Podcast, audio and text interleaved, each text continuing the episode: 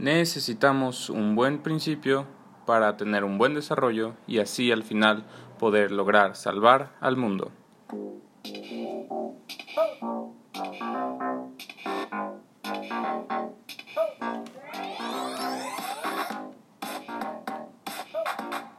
¿Qué onda? Soy Thor y estoy grabando desde cuarentena este nuevo podcast de Montem. Como pueden escuchar, ya recuperamos nuestra hermosa música. Aleluya, gloria al Señor.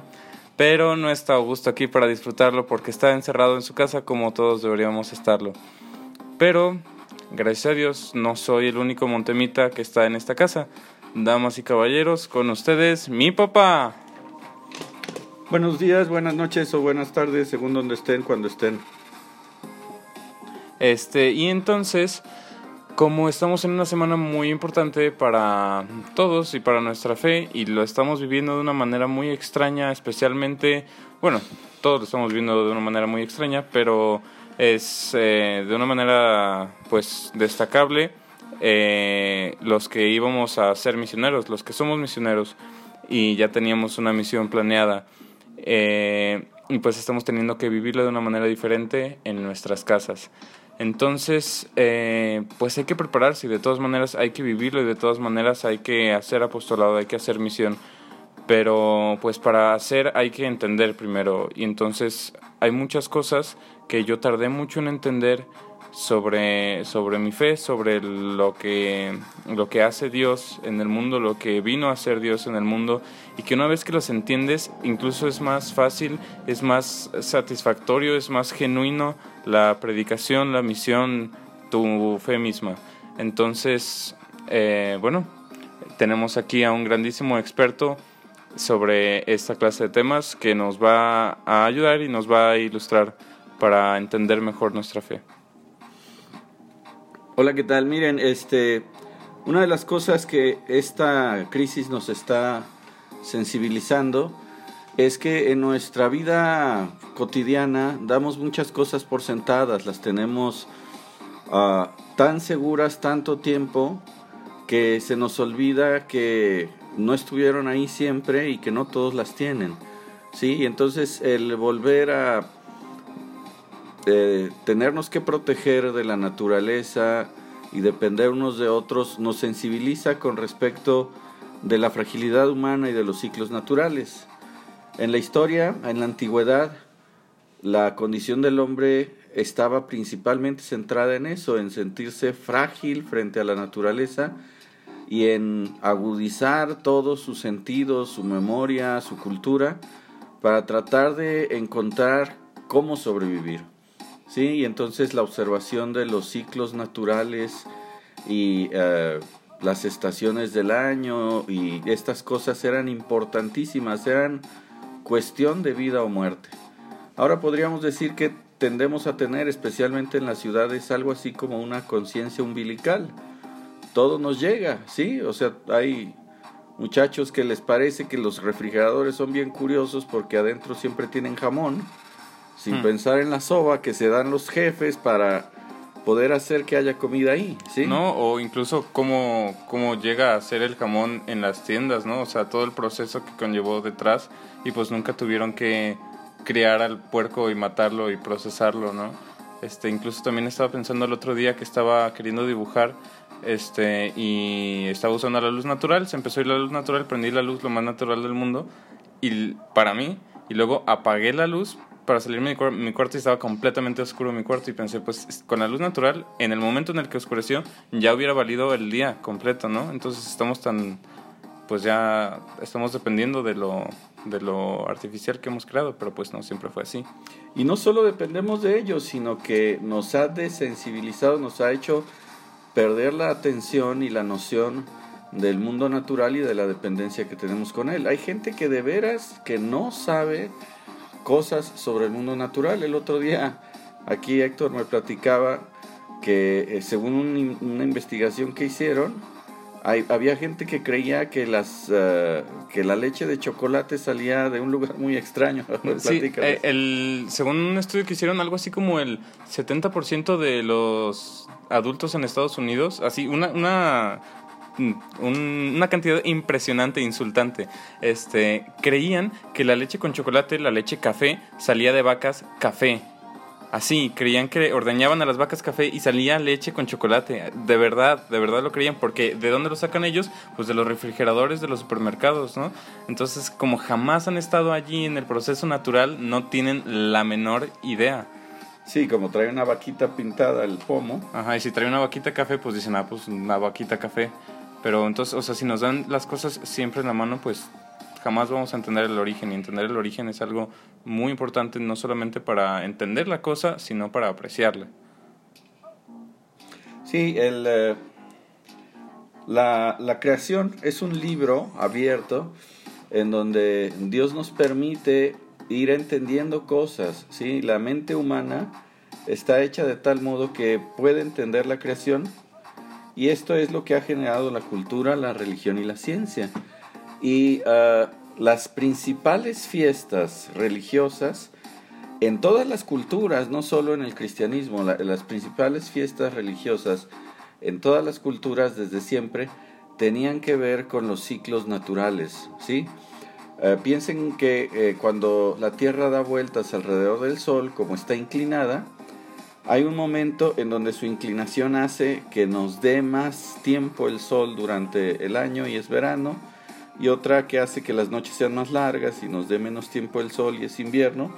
Y esto se nota mientras más hacia los polos estás, ¿sí? Y luego hay otras dos posiciones que son neutras, en donde la noche es de la misma duración en todo el planeta, que se llaman equinoccios. Entonces están los solsticios, que son los días, el día que dura menos y el día que dura más en el año, el solsticio de verano, el día que dura más el día, que hay más tiempo de sol durante el día, el solsticio de invierno, el día más corto del año, y los equinoccios, que es X es de equidad, de, igual, igual, y noccios es de noche, significa que las noches duran igual que los días en todo el planeta, en el polo norte, en el hemisferio norte y en el hemisferio sur.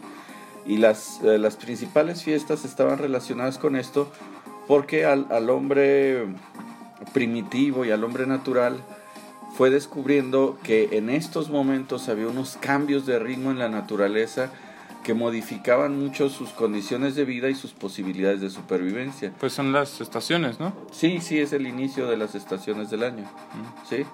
Entonces, uh, por ejemplo, nosotros tenemos hacia cuando si todos los días saliéramos a tomarle una, fotografía al sol a las 12 del día, todos los días, y después pasáramos todas las fotos una tras otra como una animación, veríamos que conforme avanza el año y se va acercando el invierno, el sol cada vez se ve un poquito más abajo en el, en el horizonte, a, las, a la misma hora, al equivalente, ¿sí? Entonces veríamos que el sol baja, baja, baja, baja, baja, Sí, si estás muy cerca del polo llega a bajar tanto que cruza el horizonte y día y noche es de noche, no hay, no hay sol. ¿sí? triste. Este, llega en, el, en los polos llega a ser de noche más de cinco meses. Pero cuando, cuando el sol va bajando, bajando, bajando, bajando, bajando, sí, va siendo cada vez más frío. Y hay un momento en que el sol se está quieto, ¿sí? El sol se está. Y eso se llama solsticio. ¿Sí? Entonces hay un solsticio de invierno cuando el sol ya no baja más. Y a partir de ese día empieza a subir, a, subir, a subir, a subir, sí, como si rebotara.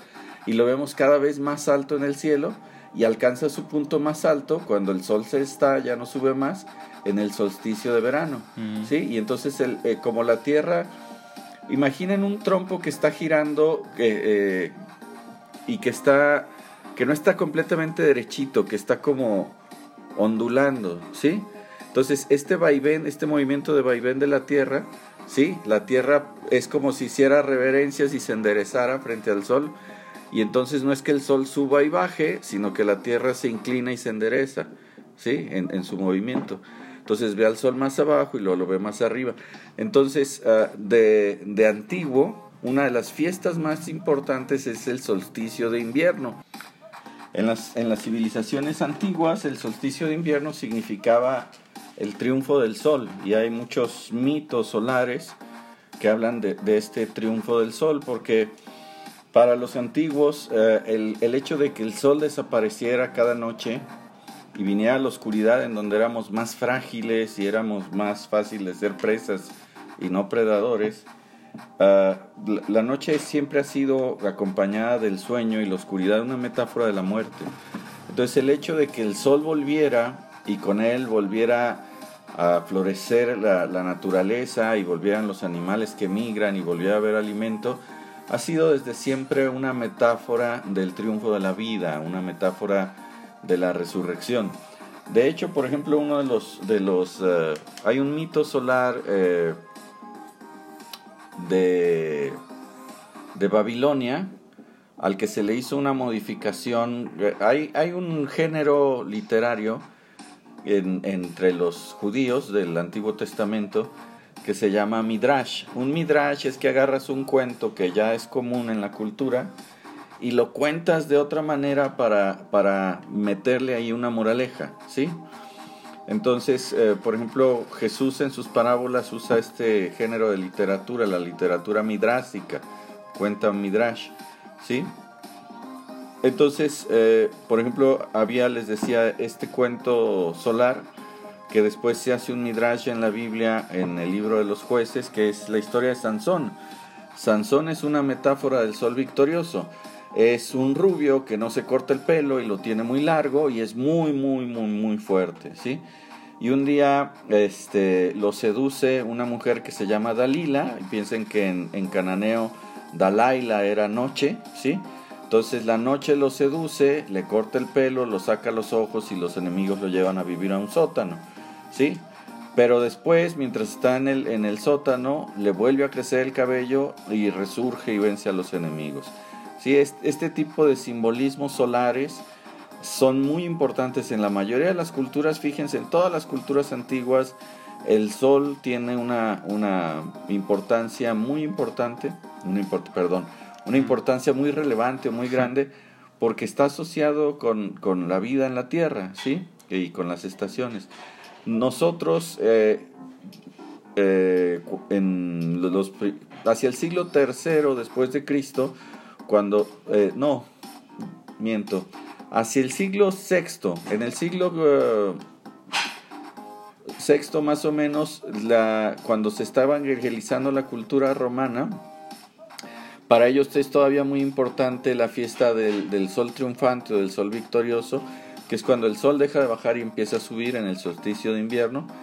Y era tan importante la fiesta que los cristianos montamos ahí la fiesta del nacimiento de Jesús Mm, porque para nosotros eh, el Jesús es como el sol, es, es lo más importante, es lo que nos da la vida. ¿sí? Como ya tenían esa fiesta a la hora de que se hizo cristiana Constantinopla.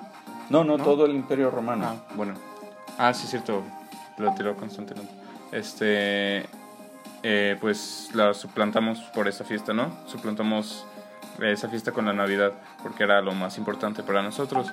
Este, y entonces este, bueno, pues a qué va todo esto, eh, porque en, en estas semanas lo que estamos festejando es la Pascua.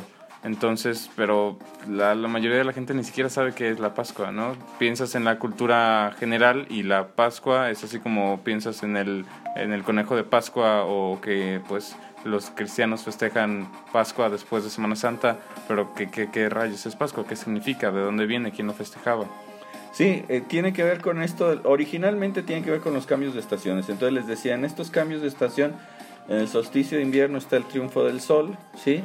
En el solsticio de, verano, el sol está hasta arriba y empieza a bajar y hay menos fiestas. Nosotros los cristianos celebramos hacia mediados de junio este, la fiesta de la Santísima Trinidad. Y luego cuando, cuando empieza a hacer frío, ¿sí? cuando entra el otoño, y entonces las cosechas empiezan a ser cada vez menos, los animales empiezan a esconder, dejan de reproducirse, los que migran empiezan a irse, cuando empieza el frío y empiezan los vientos que anuncian que ahí viene el invierno, ¿sí? A los antiguos les parecía que pues era como un mal que se soltaba sobre la tierra y hay muchas fiestas de protección, ¿sí? Y, eh, está la fiesta esta de invocar a los espíritus que, protejan de las cosechas y, los alimentos que se almacenan. Sí, hacia Halloween. Pero este, las fiestas protectoras son, por ejemplo, nosotros tenemos la de los arcángeles y la de Todos los Santos.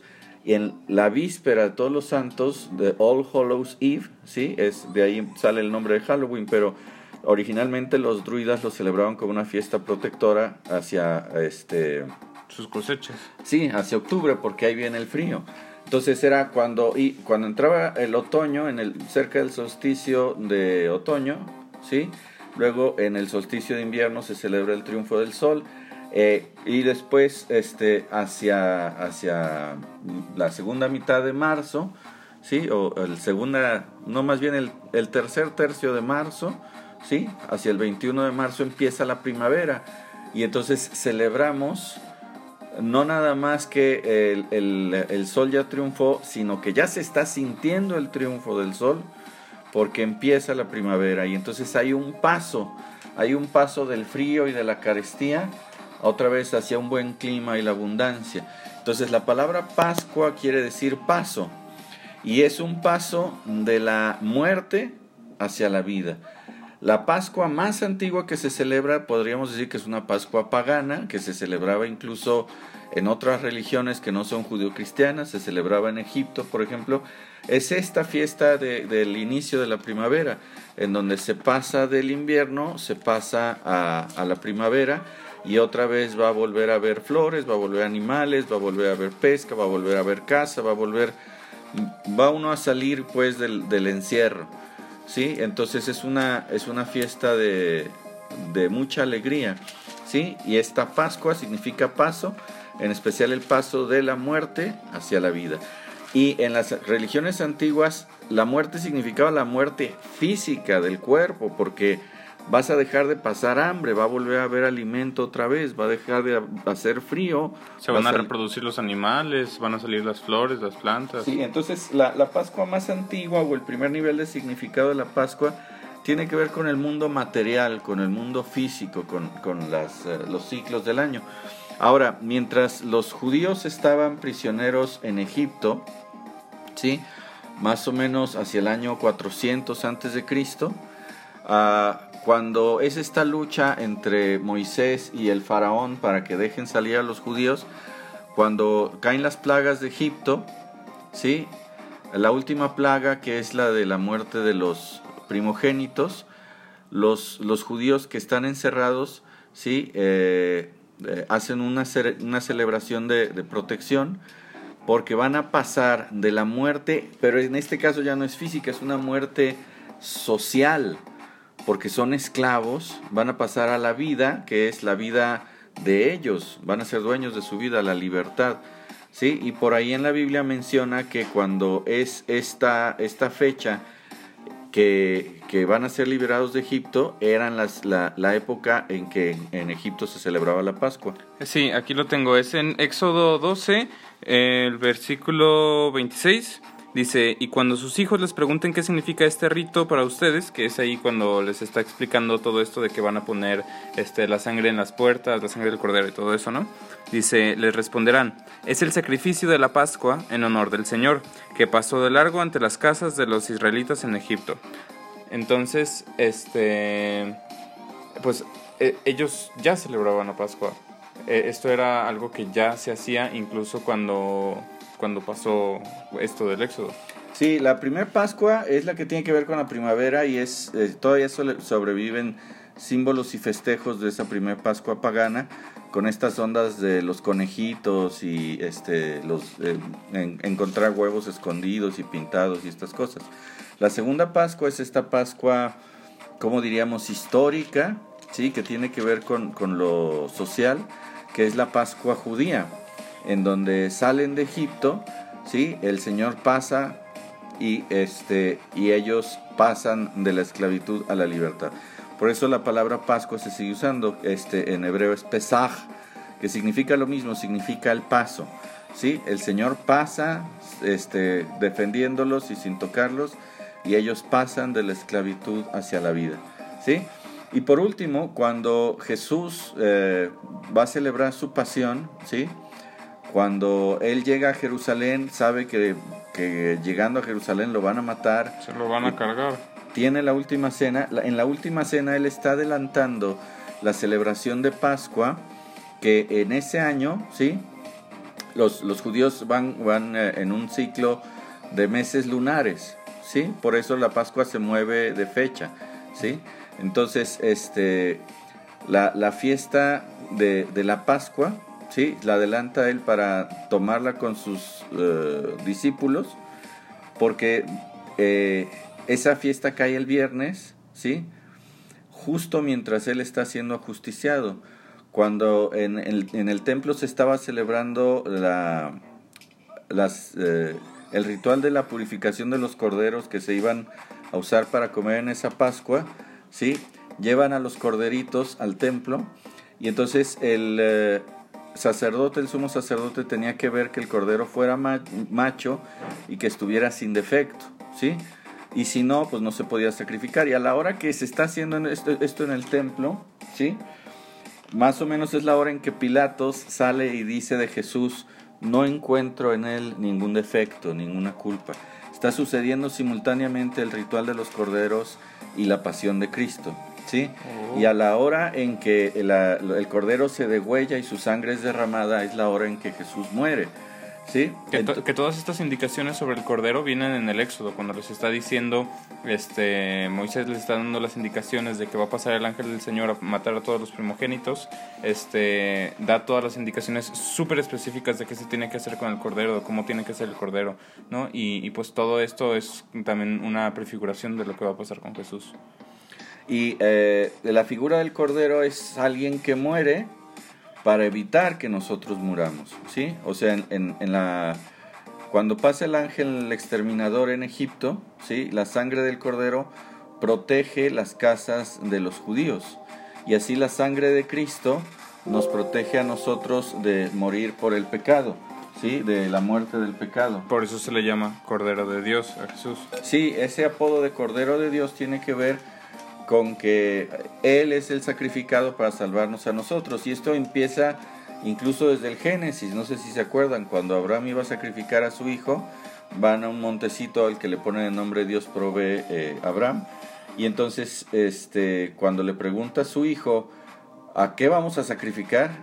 Sí, Abraham le dice, Dios proveerá, y ya que va a matar al hijo, este, lo detiene el ángel del Señor y se oye que hay un borrego atorado ahí por los cuernos en los matorrales y el Señor provee esa ofrenda y, este, y con eso salva la vida del hijo de Abraham. Que incluso me acuerdo una vez, este, hace como dos años que estábamos en las lecturas del, del sábado de gloria, de, pues cuando se va a abrir la gloria, que son un chorro de lecturas, una de esas lecturas, este, es de eso mismo, del Éxodo digo, del, éxodo del Génesis. Este, y entonces cuando va, va Abraham subiendo y trae, trae a su hijo, cargando la madera en la cual lo va a sacrificar, ¿no? Y, o sea, le, le carga él la madera en la que lo va a sacrificar y yo comenté, estaba en la misa, estaba a un lado aquí mi papá, este, y dije, ay, qué gacho, lo hizo cargar la madera en la que lo iba a matar, en la que ya sabía que lo iba a matar, y me dijo, ah, es una prefiguración de la cruz, fue como un mind blown de, eso, de que pues desde entonces no están haciendo constantemente prefiguraciones, y profecías de lo que va a pasar y ni siquiera sabían que iba a pasar. Este, incluso ahorita encontré la cita de Jesús cuando ya sabía que lo iban a matar, ya sabía que no iba a poder festejar la Pascua con sus amigos como él quería, pues que él era un hombre pues religioso, él este, quería festejar las fiestas como se debía, como le gustaba y quería estar con sus amigos, especialmente en la hora de su muerte, que sabía que se iba a sentir tan solo y que ya se estaba sintiendo tan solo, ¿no? Entonces dice, pues ni modo, lo voy a adelantar. Entonces, este, aquí Lucas 22, 14 dice, llegada la hora, Jesús se sentó a la mesa con sus discípulos y les dijo, ¿cómo he deseado celebrar esta Pascua con ustedes antes de morir? Porque les digo que no la volveré a celebrar hasta que tenga su cumplimiento en el reino de Dios. Y entonces luego ya va todo lo que ya saben del cáliz y del pan. Este, y... De hecho, la, liturgia de la misa está hecha, eh, estructurada conforme a la estructura de la cena pascual judía. Solamente que se cambia eh, la copa de vino, o sea, se tomaban tres copas de vino durante la cena pascual judía y la, copa, la tercera copa, este, cuando la pasa Jesús dice, toman, tomen y beban de ella porque este es el cáliz de mi sangre, ¿sí? Entonces esa es la copa del sacrificio y la copa de la unidad, ¿sí? Entonces el, eh, esa copa terminó siendo, bueno, pues lo que eh, es la comunión, ¿sí? En, más bien en el momento de la tercera copa viene la comunión, que es con el cáliz y con el pan, ¿sí? Entonces. Eh, la estructura de la Pascua judía está armada en torno a la estructura de la Pascua pagana y la estructura de la Pascua cristiana está armada en torno a la Pascua judía. Entonces tenemos aquí como tres capas, tres niveles de significación y entonces tenemos la vida plena. En, en el paso de la muerte a la vida que significa la Pascua, tenemos el primer estrato o el primer nivel de significado que es eh, la vida en el sentido físico, ¿sí? que es el que tiene que ver con eh, la Pascua pagana. Después la vida en el sentido histórico y social, que es la Pascua judía, la muerte es la esclavitud y la vida es la libertad. Pero por último tenemos en la Pascua cristiana la plenitud de la vida, que es la vida espiritual, que es la vida eterna. ¿sí? Entonces, en la Pascua celebramos el paso de la muerte a la vida. ¿En qué sentido? En todos los sentidos. En el sentido físico, porque Dios renueva la tierra con las estaciones del año y nos va a dar un año más, nos va a volver a dar alimento, nos va a volver a dar salud, nos va a volver a dar buen clima. Aunque ahorita no parezca. También en el sentido social, ¿sí? Va a llegar un momento en que haya más justicia, en que tengamos más libertad, y en el sentido espiritual, en el sentido de sobrevivir a la muerte, a la muerte literal, ¿sí? tener la vida eterna. Entonces en la, en la Pascua cristiana tenemos todos estos estratos de significado y hay una como plenitud de significado y una plenitud de la vida porque Cristo nos da la vida en todos sus sentidos y en toda su plenitud. Este, y entonces, ¿nos puedes explicar un poquito cómo va la estructura de la cena pascual judía? Bueno, en la cena pascual judía se tenía que comer de pie, ¿sí? Porque, y, con la cintura ceñida y tener el bastón ahí cerca, porque era como ya ahorita nos vamos, ¿sí? Entonces ellos tomaban a un cordero que era el cordero del sacrificio, que era el que iba a recibir el castigo para evitar que, ellos murieran. Y en el Antiguo Testamento decían que había que matar un corderito que estuviera joven, que fuera virgen y que no tuviera defecto, que nunca se le hubiera quebrado ningún hueso y que fuera primogénito y fuera macho. Todas las condiciones que también están puestas en Jesús, ¿sí? Y entonces había que comerlo asado, ¿sí? Entonces, este, este asado tiene que ver con este, someterse al fuego, que es como eh, el, sometimiento de Jesús a la pasión. ¿sí? De hecho, Jesús va perdiendo sangre desde su... Eh, cuando suda sangre en Getsemaní y la, eh, durante toda la pasión, los latigazos, todo el, el, el Via Crucis. ¿sí? Y hacia el final, cuando uno está quedándose sin sangre, ¿sí? Esta condición se llama exangüe, cuando Jesús está quedando sin sangre, ¿sí? Eh, se siente una, una fiebre horrorosa, ¿sí? Él está ardiendo en fiebre y es cuando dice tengo sed, ¿sí? Bueno, entonces el cabrito es, el, el, cordero es, es, asado y... Eh, para que pierda toda la sangre y no sea impuro, porque para ellos era impuro Se tenía que derramar toda la sangre y Jesús derrama toda la sangre y la última que le queda pues debe de estar guardada en su corazón y cuando van a ver si ya está muerto y le pican el corazón, en vez de romperle los huesos como al cabrito que tiene que tener todos los huesos enteros. Sí, cuando uno está colgando de los brazos, por ejemplo en la crucifixión, ¿sí? El, eh, la posición de los músculos genera una, una condición muy dolorosa que contrae los pulmones y evita que puedas respirar. Ya no puedes respirar, se te cierra la respiración. Y entonces esto era tan doloroso y tan tortuoso que el, eh, condenado a muerte tenía que empujarse hacia arriba para poder agarrar aire y no estar colgado de los brazos. Pero como tenía los pies clavados, eso era muy doloroso. Cuando ya no aguantaba el dolor de los pies, aflojaba y quedaba colgado de los brazos. Cuando ya no aguantaba el dolor de los brazos y, y, y, y no poder respirar, se tenía que empujar con los pies. y entonces era un modo en que el preso estuviera cambiando de dolor, porque cuando tienes el mismo dolor mucho tiempo, el cerebro como que se embota, se bloquea y, lo empiezas a dejar de sentir. Pero los, los eh, romanos, que eran maestros en tortura, inventan esta tortura en donde estás alternando una tortura con otra para que todo el tiempo lo sientas mucho y, te tortures tú solo hasta el límite de tus propias fuerzas. Entonces, cuando ya querían que el, prisionero se muriera, le quebraban las piernas para que no pudiera empujarse hacia arriba. Y si no se podía empujar hacia arriba, no podía agarrar aire y entonces moría de asfixia. Entonces le iban a quebrar las piernas a todos los crucificados para que ya se murieran y cuando le van a quebrar las piernas a Jesús se dan cuenta de que ya está muerto y cuando le traspasan el costado el hecho de que salga agua y sangre significa que le traspasaron el corazón porque eh, la membrana que rodea el corazón lleva agua y cuando está inflamada por el esfuerzo pues acumula más agua y esto se llama el pericardio. Entonces el hecho de que saliera agua y sangre significa que le traspasan el corazón, ¿sí? Y, eh, y significa que derrama hasta la última gota de sangre, sí, hasta la reserva que le quedaba. Entonces tú puedes decir, bueno, pues por gravedad le debía de quedar sangre en las piernas porque son lo que está más abajo. Sí, pero en las piernas tenía una hemorragia porque estaba clavado los pies, ¿no? Entonces derrama hasta la última gota de sangre y el cordero le tienes que hacer que tire hasta la última gota de sangre. Que eso significa sacarle el alma. En, la, en la cultura judía la sangre representaba el alma, ¿sí? Entonces significaba entregar el alma entera, sacar, sacar toda la sangre.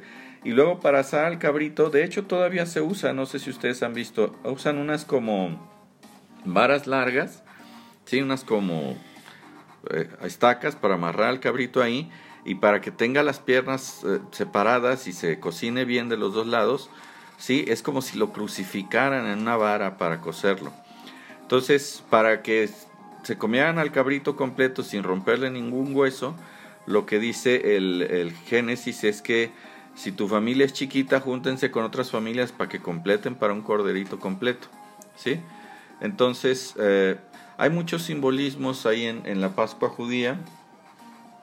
Incluso lo que se come en la Pascua judía, aparte del cordero y el vino, es una ensalada que está hecha con manzana molida y, nueces y, y vino tinto, que simula la masa colorada con la que los judíos hacían ladrillos cuando, eran, cuando eran prisioneros en, en, Egipto, sí, que se llama Jaroset. Entonces todo, todo va teniendo simbolismos que nos hablan del regreso de la vida y del abandono de la esclavitud y de la resurrección posible, sí, este, tanto en el sentido de la naturaleza como hay una resurrección del clima de la tierra, la resurrección social de vamos a volver a ser libres y la resurrección en el sentido extenso de la palabra espiritual y, literal, porque Jesús resucita literalmente y nos, nos ofrece su vida eterna y con él nos ofrece la futura resurrección. Así que bueno, incluso, y más bien especialmente en, en, en estos momentos de dificultad, tremenda y de dificultad pues que nadie habíamos experimentado, eh, nos cae como anillo al dedo esto, no solamente esto que estamos escuchando, sino esto que estamos por vivir, que es la Pascua, y pues entenderla es mejor, porque, porque exactamente por eso, porque nos cae como anillo al dedo, porque este es el momento en el que tenemos que ver la esperanza, en el que tenemos que ver que si Él es nuestro Señor, ¿a qué vamos a temer? si estamos con él no hay nada que nos pueda que nos pueda tirar abajo ni siquiera esto. Entonces este momento de muerte este momento de, de aprisionamiento en nuestras casas o de, de que a lo mejor que si alguien perdió su trabajo o lo que sea que estamos pues en una situación difícil en una situación dolorosa en una situación tortuosa pues eso significa que la esperanza va a ser más grande que el premio va a ser mayor, que la resurrección va a ser más gloriosa. Entonces, aprovechemos este, este momento, esta semana, esta, este par de semanas que pues que Dios nos, nos va a regalar para, para meditar, para orar, para tener más esperanza de que esto no es lo último que va a haber. Entonces, pues sí, aprovechalo y pregúntate qué, qué hace falta, en qué necesitas que Dios te traiga viva, eh, te traiga vida, que te reviva, que te regrese a la vida. Este, y pídelo porque el que pide, el que pide Dios le da. Bueno, muchísimas gracias por escucharnos. Este fue otro episodio del podcast de Montem. Compártanlo con sus amigos y pues felices Pascuas.